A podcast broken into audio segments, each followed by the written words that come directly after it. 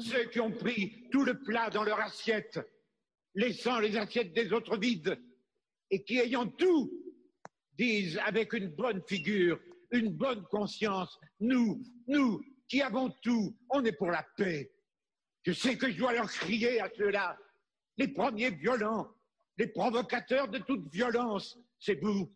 Et quand le soir, dans vos belles maisons, vous allez embrasser vos petits-enfants avec votre bonne conscience, au regard de Dieu, vous avez probablement plus de sang sur vos mains d'inconscient que n'en aura jamais le désespéré qui a pris des armes pour essayer de sortir de son désespoir. Bonjour, bonsoir à tous et à toutes les survivants et confinés dans cette pandémie. Vous êtes bien sur Radio Panique, en notre compagnie pour une capsule de déconfinement d'une demi-heure pour vous aider à faire face, à passer le temps et surtout pour rester en lien. Vous l'avez compris, aujourd'hui on parle de révolte et de jeunes. Nous, tous ici présents, Bérénice, Harrison, Luce, Joachim, Nicole, avec un, avec un léger problème technique, et moi-même, Sylvain, tous étudiants en sciences politiques ou en communication à Saint-Louis, nous nous sommes interrogés à l'aide de Bruxelles nous appartient sur les mots de la révolte. Qui sont-ils?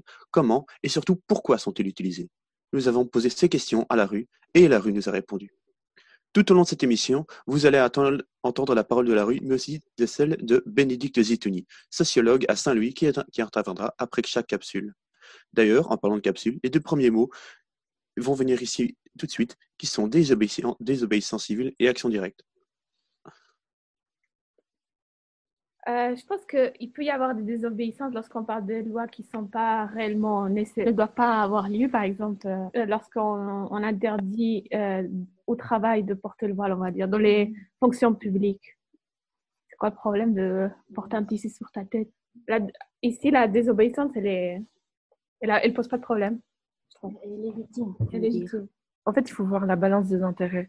Je pense que si enfin, l'intérêt qu'on cherche à préserver est beaucoup plus grand euh, que ce qu'on perd. Donc, euh, en, ne respectant pas euh, la loi, moi, je pense que c'est tout à fait légitime. Donc, moi, je serais pour. Enfin, pour, c'est un grand mot, mais je trouve que c'est pas quelque chose de, de, si grave que ça. Pour moi, ça évoque tous les mouvements, je vais dire, anticoloniaux, comme en Inde, où les gens désobéissaient aux lois qui étaient injustes pour euh, combattre euh, un régime d'oppression. Et évidemment, dans ces cas, pour moi, ce serait très difficile d'être contre, quoi, parce que ces gens revendiquaient des droits qu'ils n'avaient pas, ils étaient oppressés. Pour moi, la désobéissance civile, euh, dans son dans ce contexte, ça évoque quelque chose d'assez, euh, entre guillemets, euh, positif, j'ai pas d'autre mot, dans le sens où euh, c'est une manière de revendiquer quelque chose sans violence, quoi. Pour moi, la désobéissance civile, c'était une manière parmi d'autres pour combattre des injustices. Il faut regarder en fonction du contexte si c'est peut-être la meilleure manière de combattre telle ou telle injustice. Et maintenant, maintenant l'avis d'une d'une activiste Black Bloc. Pour moi, le blocage, c'est une action de désobéissance civile et le principe, c'est vraiment de, dire, OK, moi, il y a quelque chose qui ne me convient pas, donc euh, je fais fi de l'autorité et de, de l'ordre établi et des normes et euh, je décide d'aller à l'encontre du pouvoir et par exemple de bloquer, euh, de bloquer je sais pas, par exemple le sommet de l'OTAN Et tout de suite maintenant, Bénédicte, Madame Zitouni, sociologue donc à l'Université Saint-Louis, Bruxelles. Elle me pose problème, euh, cette notion, parce qu'elle met en scène le citoyen, que ce serait euh, à charge des citoyens de décider s'il obéit ou désobéit. Et donc, à un certain moment, on devrait décider collectivement que ça ne va pas et que donc on désobéit, mais en tant que citoyen. En fait, ce sont euh, des je dirais, des communautés, des mouvements, des gens qui se sont mis en lien et en réseau, qui ont mis en place une résistance. Mais qu'on est beaucoup plus proche de l'action directe que de la désobéissance. Ce sont des gens qui résistent contre un régime qui est criminel et qui est totalement injuste et qui se donnent les moyens d'arrêter la machine. L'action directe, c'est mettre son corps, sa vie, très souvent, à travers les roues de la machine de destruction qui avance. C'est rendre impossible la prise d'une machine sur nos corps, sur nos vies, sur notre intimité. C'est prendre tous les moyens possibles et imaginables pour arrêter cette destruction qui est en train de se faire. Bien, Nicole, tu as un truc à dire à propos de ça? Euh, oui, euh, en fait, euh, euh, je trouve que c'est intéressant euh, ces commentaires, surtout de la jeune femme, euh, la première femme qui prend la parole, parce que euh, en fait, on a la tendance à croire que la désobéissance civile, c'est euh, enfreindre n'importe quelle loi, mais ce n'est pas ça. C'est euh, vraiment euh, s'opposer à une loi de manière pacifique et c'est surtout mettre la morale au-dessus de la loi. Donc, euh, c'est pas dire euh, euh, des lois qu'on sait très bien, par exemple l'homicide, euh, forcément, c'est, ça, ce n'est pas de la désobéissance civile. Mais par exemple, l'exemple qu'elle prend avec le voile, euh, je suis d'accord que c'est la désobéissance civile parce que euh, ça a trait euh, à la personne. Et euh, je faisant mes recherches, j'ai vu qu'en fait, la désobéissance civile, ça fait partie euh, de l'action directe. Et euh, contrairement à la désobéissance civile, l'action directe, elle, elle peut être pacifique ou violente. Très bien. Bérénice? Euh, oui, j'avais juste un petit point par rapport au micro-trottoir. En fait, ce qui est super intéressant, c'est que euh, les trois personnes qui ont parlé ont donné des avis complètement différents, enfin, ou des anecdotes plutôt, mais à la fin, leur point de vue était exactement le même, c'est qu'on peut considérer que la désobéissance civile est plutôt positif, euh, mais elle mentionnait toujours le fait que ça dépend extrêmement du contexte au moment. Très bien. Merci. Maintenant, nous allons passer sur la définition, selon le micro-trottoir, de la violence, suivie de l'avis d'une activiste qui, elle, pourra nous définir ce qu'est le Black Bloc. Il y a eu beaucoup de révoltes qui étaient non violentes.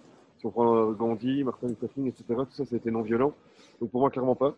Absolument pas. Moi, je trouve que lorsqu'on va faire une manifestation, on va rester des personnes civilisées et le faire de manière euh, tranquille. Euh, sans utiliser euh, la violence, tout simplement.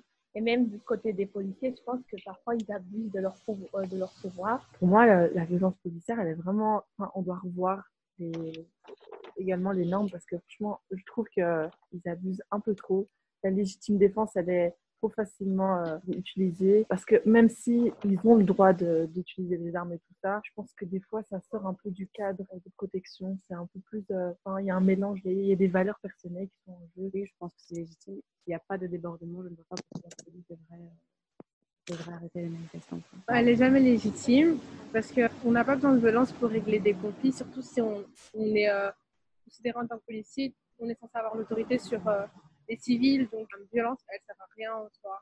Non, je pense que ça implique pas forcément de la violence, mais si c'est un système qui est très répressif, ben forcément, ça va impliquer de la violence. Mais euh, si on est euh, sur des dirigeants qui sont euh, aptes euh, à communiquer, etc., c'est pas obligé de passer par la violence. quoi.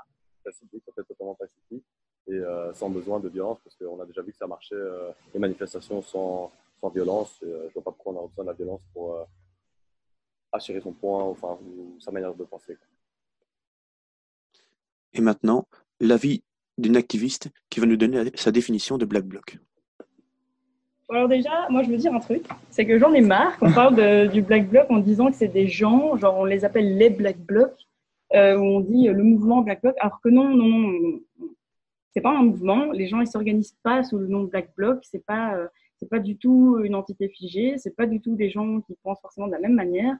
Le Black Bloc, c'est une tactique de manifestation qui, euh, est spontanée et qui, se forme en fait dans les, cortèges. Et donc c'est vraiment un, agrégat de, personnes en fait qui sont même pas politiquement, même pas euh, du même côté du spectre, euh, du spectre politique toujours, et qui, vont se, former comme ça de manière anonyme s'ils sont, ils sont, cagoulés. Donc l'idée aussi c'est de pas savoir, c'est pas pour identifier les gens, donc c'est vraiment euh, manifester de manière anonyme.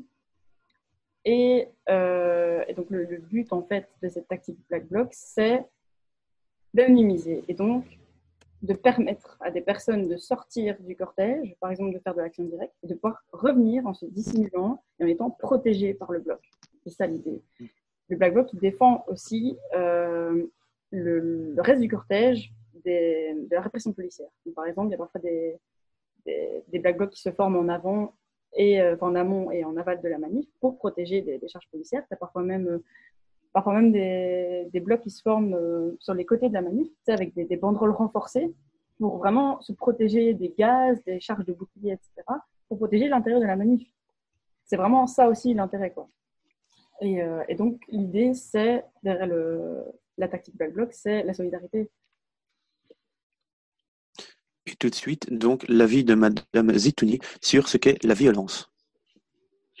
Ce n'est pas la violence telle qu'elle est prise peut-être dans les sciences politiques comme la grande question de est-ce que le changement requiert de la violence ou pas. Au fait, la violence chez moi, elle est le point de départ. Il y a violence. Et donc, comment on fait avec ça? Comment on change la situation à partir d'une situation qui est violente intrinsèquement? Donc, euh, dans ce sens-là, oui, ça a tout à voir avec le changement, mais c'est un point de départ plutôt qu'un outil. Pas un outil. Elle est là, la violence, qu'on le veuille ou non. Voilà. Nicole?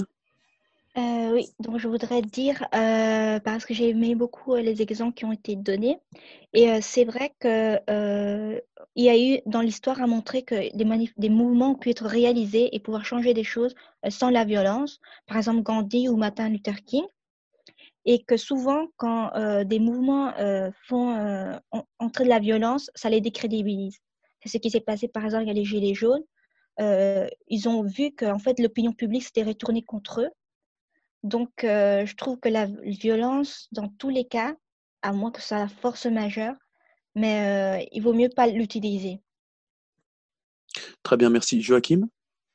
Moi, je trouve que c'est intéressant de mettre en lumière euh, ce que Madame Zitouni euh, dit par rapport à ce qu'on a récolté dans les micro-trottoirs. Dans les micro-trottoirs, on cherche à savoir si la violence est nécessaire ou non. Et finalement, Madame Zitouni nous dit que euh, la violence, elle est là dans les situations à la base et que c'est contre, contre ça qu'il qu'il faut lutter. Et je pense que c'est quelque chose dont on s'est rendu compte en réalisant l'émission. Euh, oui, la violence, elle est là dans les situations, elle existe dans les situations. Très bien, merci. Euh, maintenant, nous allons passer à euh, donc toujours l'avis de cette euh, de cette personne activiste et nous allons passer sur sa définition de l'anarchie. Bah, anarchie, moi déjà, je sais que ça vient du grec anarchia. Et donc, ça veut dire, en gros, euh, c'est l'ordre sans pouvoir. En fait, de façon contemporaine, on a vraiment transformé complètement la signification de ce terme. Et maintenant, quand tu vois l'usage qu'on fait de- du mot anarchie, c'est vraiment pour dire justement une situation désordonnée, euh, une situation de chaos, alors qu'en fait, c'est tout l'inverse. L'idée, c'est vraiment d'avoir une société ordonnée, organisée, mais sans, sans pouvoir, sans État centralisé qui coordonne tout. Et, et du coup, on peut différencier anarchie d'anarchisme, parce que souvent les gens utilisent les deux termes en les mélangeant, en- ou parfois en sachant pas du tout qu'en fait, il y a une légère distinction entre les deux. C'est que l'anarchie, vraiment comprendre dans le sens pratique. C'est vraiment l'anarchisme, de par les, théories, etc., mais mis, euh, mis concrètement en place. quoi. C'est vraiment l'état d'une société qui n'a pas de seul état et qui fonctionne de façon euh, ordonnée. Quoi. Donc ça, Et maintenant, euh, Madame euh, Zitouni sur l'anarchie, elle aussi. Je n'ai jamais travaillé sur les doctrines euh, politiques et pour moi l'anarchie c'est quand même une doctrine aussi politique. Quand j'entends le mot anarchie, pour moi c'est un système de pensée dans lequel l'État est remis en question. Pour moi c'est ça l'anarchie, c'est au fait le bien fondé d'une organisation de société qui passe par l'État et c'est donc à dire l'État c'est quand même des représentants mais c'est aussi le fonctionnariat, euh, c'est une délégation du pouvoir à un appareil qui alors gérera certaines choses en notre nom. Et l'anarchie est extrêmement utile et indispensable dans euh, notre réflexion sur l'État, l'ensemble d'appareils pour gouverner. Pour moi, c'est ça, c'est la remise en question de l'État. L'anarchie, c'est pas la négation du pouvoir. Ça, je crois que c'est très très important. Le pouvoir, il est là, mais il est régulé autrement que dans des sociétés qui ont un État. Très bien, Harrison? Alors, euh, si tu permets, je voudrais faire un, un petit retour en perspective de, de, de ce qui s'est passé, notamment sur euh, la, la violence. Euh, Mhm, faire je une- pense qu'il faudrait un peu relativiser parce que, oui, la, la violence, globalement, elle est condamnable, mais il ne faut pas nier aussi qu'on regarde dans l'histoire, euh, il y a eu de grands mouvements comme les- le Front populaire qui a amené justement tous les acquis sociaux qu'on a aujourd'hui qui se sont faits justement dans la violence. Je pense que la question qui a vraiment euh, caractérisé notre, notre travail, c'est la question de, au final de légitimité. On désobéit à quelque chose qu'on trouve qui n'est pas légitime. On s'insurge et on peut être violent par rapport à un système qu'on ne trouve pas légitime. C'est la désobéissance civile, la violence policière, tout ça. pour moi, ça tourne euh, fortement autour des questions de légitimité. Même l'anarchie, c'est juste qu'on veut s'organiser autrement et pas reconnaître les sphères de pouvoir. Au final, pour moi, c'est encore une question là de légitimité. Très bien, merci. Luce, tu as quelque chose à dire? En effet. Alors j'ai trouvé ça super intéressant, par exemple, parce que pour moi, quand je pense à anarchie, je me rends compte que je pensais pas du tout à la bonne définition.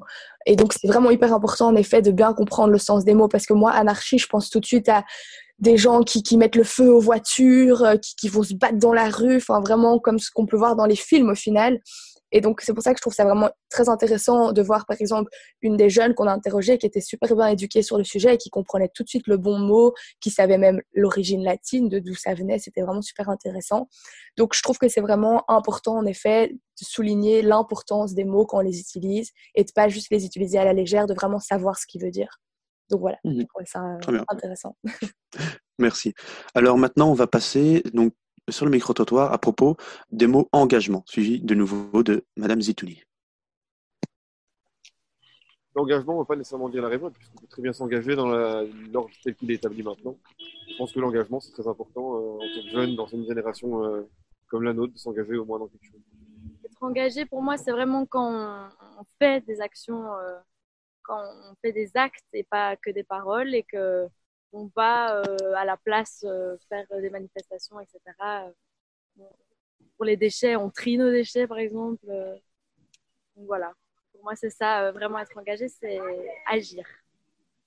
C'est lorsque on a une idée, plutôt une idée, un projet, ou bien simplement qu'on en aime quelque chose bien précis, que du coup on s'engage à être dans l'organisation, que on prend des responsabilités, que ce soit dans l'organisation, bien qu'on prenne responsabilités pour être dans une équipe, pour faire, euh, faire valoir des idées, etc. Pour moi, c'est plus ça l'engagement. Et maintenant, Madame Zitouni, aussi sur l'engagement. L'engagement est un terme que je n'aime pas beaucoup parce que c'est à nouveau un terme qui juge. Donc, je ne vois pas beaucoup d'intérêt au terme excepté le jugement. Une des choses que je trouve très, très importante et qui a un lien à l'engagement, c'est de reconnaître la spécificité du militant et de l'activiste s'immiscer dans les rouages de ce pouvoir et vraiment aller dire faites ceci, mais n'oubliez pas ça. Ça, c'est de l'activisme. Et je trouve qu'on doit euh, quand même faire la différence pour honorer ce travail. C'est un travail très dur, qu'on n'a souvent pas écouté, mais qui a alors ce moment magique quand tout à coup le fonctionnaire utilise cet article. Et les choses peuvent commencer à changer, à bouger pour euh, ceux, les minorités qui ont affaire à cet appareil euh, administratif. Et je trouve quand même qu'il faut honorer ça, plutôt que d'être tout le temps est-ce que tu es engagé, tu pas engagé et tout ça, mais dire voilà tout le travail qui est fait. Donc euh, voilà, je trouve que c'est beaucoup plus intéressant de honorer, explorer les engagements pris par les uns et les autres. C'est euh, là où on est, essayer de y croire, faire bouger euh, les choses, mais aussi accepter les différences. Donc c'est une réelle question Bien. Luce, tu avais quelque chose à nous dire? Oui, donc moi, ce que j'ai trouvé vraiment intéressant, c'est quand la jeune a dit le mot agir. Je pense en effet que l'engagement, euh, en tout cas, pour, je vais parler en tant que moi, qui est quand même une jeune, on va dire, euh, je trouve que je prends engagement un peu à la légère si je me participe sur un événement Facebook, par exemple, j'ai l'impression d'être engagée dans une cause, euh, mais au final, j'aurais pas vraiment été sur place, par exemple. Je mets euh, que j'aime euh, la marche pour le climat, mais je n'ai pas forcément été faire la marche pour le climat.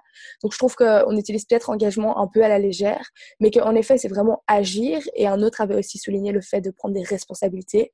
Et donc, je trouve ça en effet très intéressant et qu'on doit en effet vraiment agir lorsqu'on dit qu'on est engagé, qu'on le montre différemment que juste euh, au travers des réseaux sociaux, par exemple. Surtout pour nous, notre génération euh, des jeunes.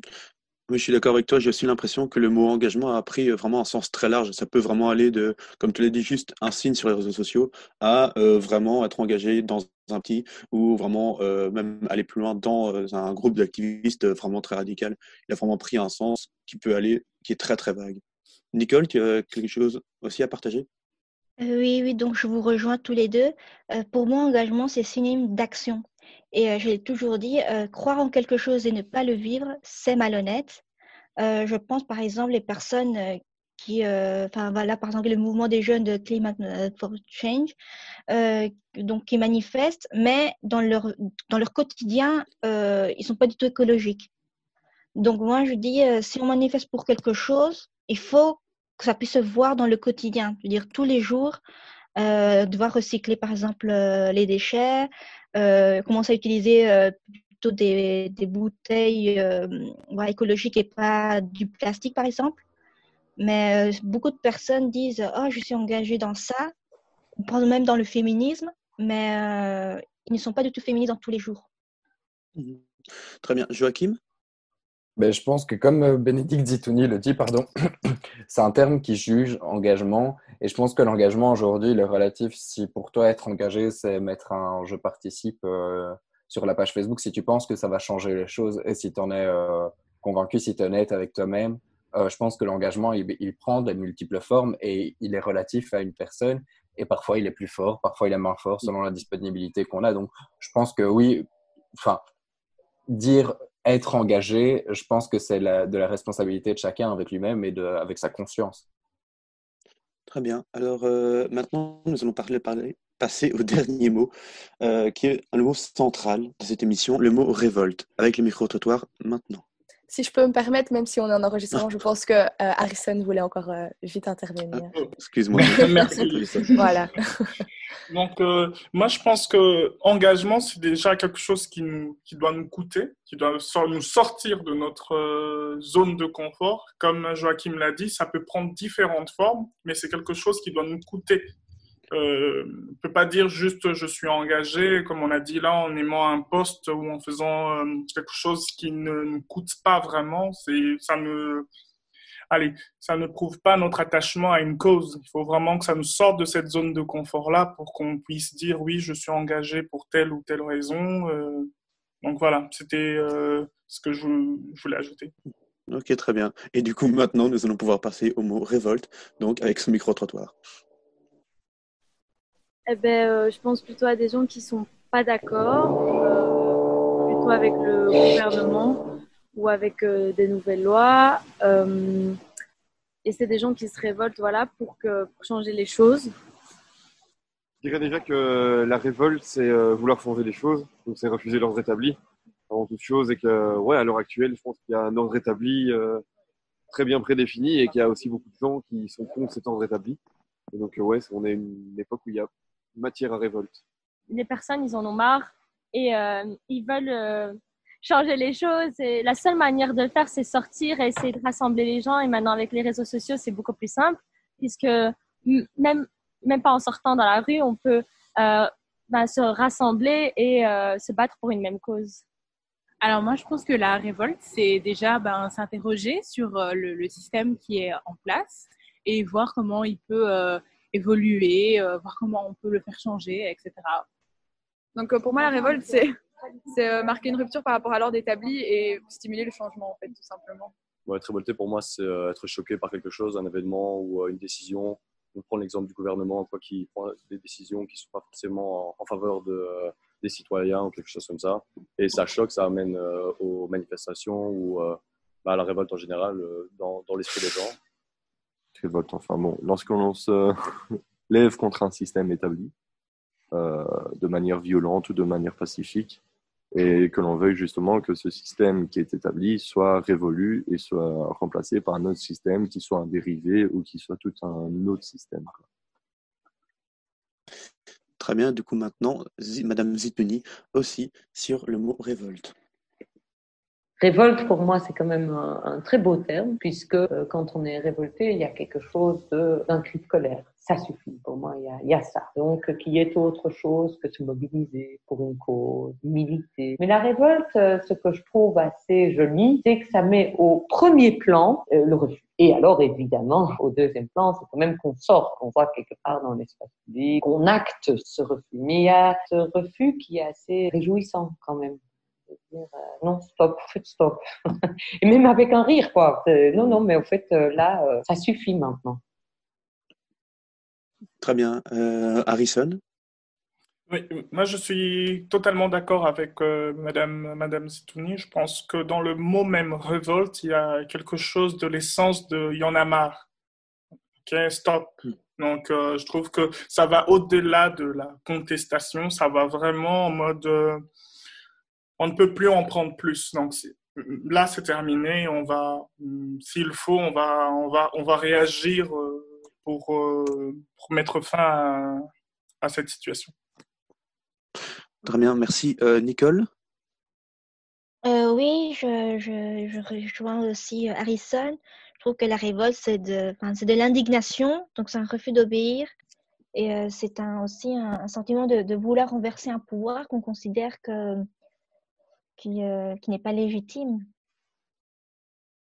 Très bien. Euh, donc, Luce Alors, en effet, merci.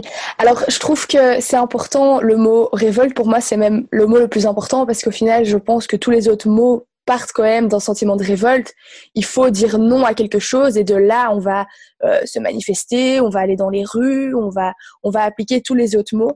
Et ce que je trouvais vraiment super intéressant, c'est de voir euh, là dans les micro-trottoirs que nous avons fait, que les jeunes s'interrogent en fait et, et, remettent en question ce système parce que on pourrait facilement penser qu'en tant que jeune, on, s'en fout un peu, on, on, se pose pas de questions, euh, euh, on est un peu désintéressé par rapport à ce qui se passe, mais au final non. Par exemple, lorsqu'on regarde la marche pour le climat, c'était quasiment presque que des jeunes, car on se rend compte quand même que c'est à notre génération de commencer à prendre les choses en main pour le futur. Et donc, je trouve ça vraiment bien qu'on se remette en question et qu'on ne soit pas juste euh, inactif et qu'on s'en fiche. Donc, c'est vraiment chouette de voir que, que à Saint-Louis, par exemple, il y avait beaucoup de jeunes aussi qui, qui s'interrogeaient là-dessus. Très bien, merci. Bérénice? Oui, moi j'avais une petite chose à dire aussi. En fait, ce qui était super intéressant, c'est que, euh, en tout cas dans le micro-trottoir, c'est que ça se répétait plusieurs fois, c'est le fait qu'on disait qu'on veut changer les choses. Donc ça, c'était vraiment chouette de voir que tout le monde était d'accord. Et également aussi euh, le fait qu'ils ont mentionné, je ne sais plus qui, qui dans le micro-trottoir a mentionné le fait que euh, ça peut être violent et non violent également. Donc ça, c'était quand même intéressant de voir qu'ils se rendent compte qu'une révolte, euh, ça peut devenir violent, mais ça, aussi, euh, ça peut aussi être non violent. Quoi. Et ça rejoint tout ce qu'on a discuté sur le mot violence également. Donc je trouvais que c'était vraiment euh, un chouette lien. Et par rapport aussi à ce qu'Harrison a dit, je crois le bon mot que tu cherchais, c'était vraiment un ras-le-bol. Donc je crois que la révolte, c'est vraiment quand on en a vraiment ras-le-bol et on réagit. quoi. Très bien, merci. Eh bien voilà, notre émission touche à, touche à sa fin. Je remercie déjà toutes les personnes qui nous ont suivis, tout comme je remercie toutes les personnes qui nous ont, aidés de près ou de loin à faire cette émission. Madame Kobo, Flavien, Marie-Ève, Bruxelles nous appartient, bien évidemment, mais aussi euh, Radio Panique pour nous avoir hébergés, et aussi toutes les personnes qui ont euh, participé au micro-trottoir, et bien sûr Zitouni, Madame Zitouni, pour le temps qu'elle nous a accordé euh, lors de ces interviews. Euh, voilà, donc notre émission touche à la fin, mais je vais laisser le mot de la fin à Joachim qui va nous parler maintenant du dictateur, une version que nous avons réalisée tous ensemble. Merci Sylvain. Alors en préparant l'émission sur le thème Jeunes et révolte, on s'est mis autour de la table quand c'était encore autorisé et on s'est posé une question parmi d'autres, quelle place prend l'art aujourd'hui dans la révolte? On aurait pu vous parler de beaucoup d'artistes et de leurs critiques tantôt modérées, tantôt virulentes de notre système actuel, il s'agissait cependant de faire un choix parmi tout ce qui fait partie de notre, de notre patrimoine culturel et on, a choisi de vous parler du premier film parlant de Charlie Chaplin, Le Dictateur. Pour mettre en contexte, Le Dictateur a été réalisé aux États-Unis en 1940, alors qu'Hitler concentre le pouvoir autour de sa personne et de ses idéologies et que la guerre éclate aux quatre coins de l'Europe. La censure est déjà d'application, mais les USA ne sont pas encore entrés en guerre. Charlie Chaplin incarne, alors Adenoid Inkel, un homme avec un nom à consonance germanique et qui ressemble étrangement à Hitler. Avec une petite moustache et un costume raide taillé à la perfection, le personnage principal cultive une haine antisémite. Et si dans le film l'Allemagne et l'origine nazie ne sont jamais citées, il n'en demeure pas moins que même la croix gammée est représentée transformée en double croix et que le langage fictif du dictateur rappelle la langue allemande par ses consonances. Le film est une réelle critique des régimes totalitaires. On présente ces derniers comme un danger mortel pour l'humanité et la démocratie entière il s'agit d'un des plus grands succès de Chaplin, même si le film a suscité beaucoup de, plus, de critiques dans l'opinion américaine, où les citoyens craignaient une entrée en guerre précipitée par ce qui pourrait être perçu comme une provocation. Le film sera censuré dans différents pays de peur qu'il ne soit à l'origine d'émeutes, et en Allemagne, le dictateur sera, comme on peut s'en douter, interdit jusqu'à la fin de la guerre, même si pour la petite histoire, Hitler aura visionné le film deux fois en privé. À l'époque, le long métrage a une réelle portée politique et influencera malgré tout l'opinion. L'extrait le plus connu de ce film est le discours de clôture prononcé par le personnage principal qui refuse d'accéder au titre d'empereur parce qu'il ne s'y reconnaît pas. Ce discours, visionné pour la première fois en 1940, n'a jamais perdu de son sens au fil des décennies et est toujours d'actualité. C'est pourquoi nous, avons décidé de vous en diffuser un extrait. Cet extrait est à mettre en réflexion à la lumière du jour par chacun d'entre nous. Nous vous laisserons méditer sur les paroles de ce discours, puisque n'oublions pas que nous sommes les adultes de demain et qu'il nous reste peut-être, même certainement, un monde à changer. Je suis désolé, mais je ne veux pas être empereur. Ce n'est pas mon affaire. Je ne veux ni conquérir, ni diriger personne. Je voudrais aider tout le monde dans la mesure du possible. Nous voudrions tous nous aider si nous le pouvions. Les êtres humains sont ainsi faits. Nous voulons donner le bonheur à notre prochain, pas lui donner le malheur. Nous ne voulons pas haïr, ni humilier personne. Chacun de nous a sa place, et notre terre est bien assez riche. Elle peut nourrir tous les êtres humains. Nous pouvons tous avoir une vie belle et libre, mais nous l'avons oubliée. L'envie a empoisonné l'esprit des hommes, a barricadé le monde avec la haine, nous a fait sombrer dans la misère et les effusions de sang. Nous avons développé la vitesse pour nous enfermer en nous-mêmes. Les machines qui nous apportent l'abondance nous laissent dans l'insatisfaction. Les avions, la radio nous ont rapprochés les uns des autres. Ces inventions ne trouveront leur vrai sens que dans la bonté de l'être humain que dans la fraternité, l'amitié et l'unité de tous les hommes. Je dis à tous ceux qui m'entendent, ne désespérez pas. Le malheur qui est sur nous n'est que le produit éphémère de l'habilité, de l'amertume de ceux qui ont peur des progrès qu'accomplit l'humanité. Mais la haine finira par disparaître, et les dictateurs mourront, et le pouvoir qu'ils avaient pris au peuple va retourner au peuple. Et tant que des hommes mourront pour elle, la liberté ne pourra pas périr.